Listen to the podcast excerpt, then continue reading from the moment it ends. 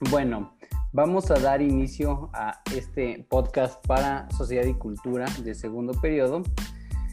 Y en esta ocasión tengo eh, de invitada a Ana Pao Díaz o Ana Paola Díaz. El primer tema con el que vamos a tocar, de hecho son los apuntes eh, vistos en clase, es el tema instituciones del Estado mexicano. Y, bueno, Ana, ¿qué me puedes decir, eh, qué vimos sobre las instituciones del Estado mexicano primero?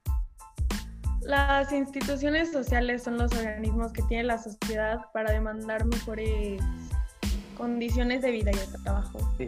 Ahora vamos a, las, a lo que vimos sobre, en este caso, las áreas atendidas del bienestar y salud.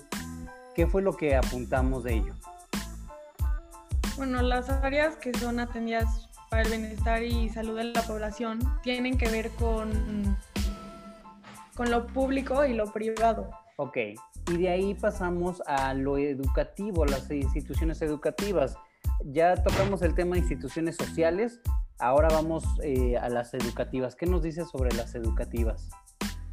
Las educativas son espacios que albergan a las personas que buscan una formación integral. Ok, hasta ahí. Pero también tenemos otro tipo de instituciones, aparte de las escuelas. ¿Cuáles, cuáles serían, Ana? Instituciones culturales son espacios diseñados por el Estado y por artistas para el desarrollo de...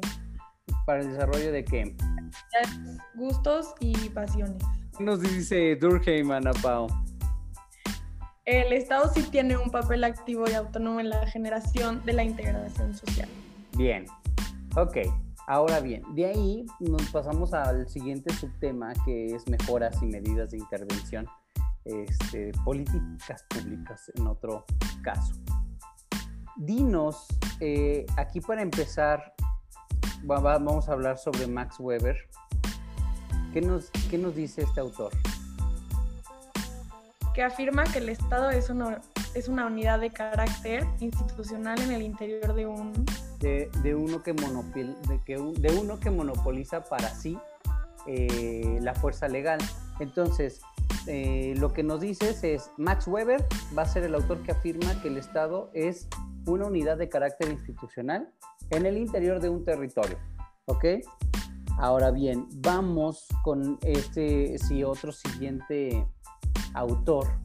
El autor que afirma que el Estado es un instrumento mediante el cual la clase burguesa administra los negocios comunes de toda, de toda dominación. Es Karl Marx, ¿es correcto? ¿Qué nos dice entre el 15 y el 18, Ana Pau? Ah, no, 17, ya estoy igual que tú. ¿Qué nos dice entre el siglo 15 y 17?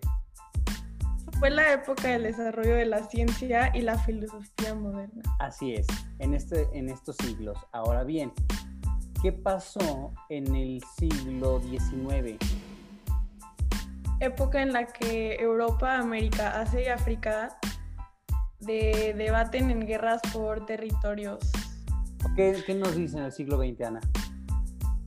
Época en el que época en la que el imperialismo enfrenta un modo de producción diferente del suyo, el socialismo. El socialismo, así es. Ahora bien, nos pasamos a nuestro siguiente apunte, que nos dice del neoliberalismo. Vamos a entrar al aspecto del neoliberalismo en sus diferentes siglos. Este, adelante, Ana Pau. Bueno, como el neoliberalismo en el aspecto económico durante el siglo XIX impulsaba una competencia de comercialización con ventaja al que más tenía. Así es. Y, en el, y el mismo neoliberalismo en el aspecto social, pero en el siglo XX, eh, nos, dice, nos dice que la división de las clases sociales y sus intereses propios en las sociedades capitalistas se reflejan en los índices de miseria.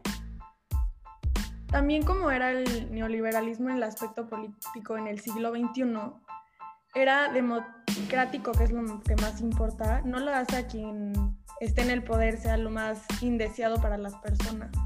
Muy bien. hablando del mismo tema, neoliberalismo, parece trabalenguas, en el aspecto científico y tecnológico del siglo XIX, se utilizaba para impulsar el capitalismo mediante un mejoramiento de la producción. ¿Cómo era el neoliberalismo en el aspecto científico y tecnológico en el siglo XXI? Pues bueno, se sigue con la tecnificación de la vida cotidiana, de las grandes empresas siguen luchando entre ellas por el territorio. Perfecto, Ana. Ahora vamos a pasar a otro tema que es fenómenos de las ciencias sociales. ¿sí? Aquí es importante ver eh, pues, dónde va cada cual. Y inicio yo. Es una de las definiciones que vimos y apuntamos en clase fue la pobreza. Y les dije que escribieran que la pobreza es un fenómeno que indica el nivel de las necesidades y condiciones de vida que tienen las personas en el mundo. ¿Tú qué me puedes decir del desarrollo tecnológico, Ana? bueno, con ese aspecto de los países también está relacionada con la pobreza. Ok, ¿y del desempleo qué me puedes decir, Ana? Que es un fenómeno que tiene que ver con la situación que atraviesan las personas en edad de trabajar. Así es.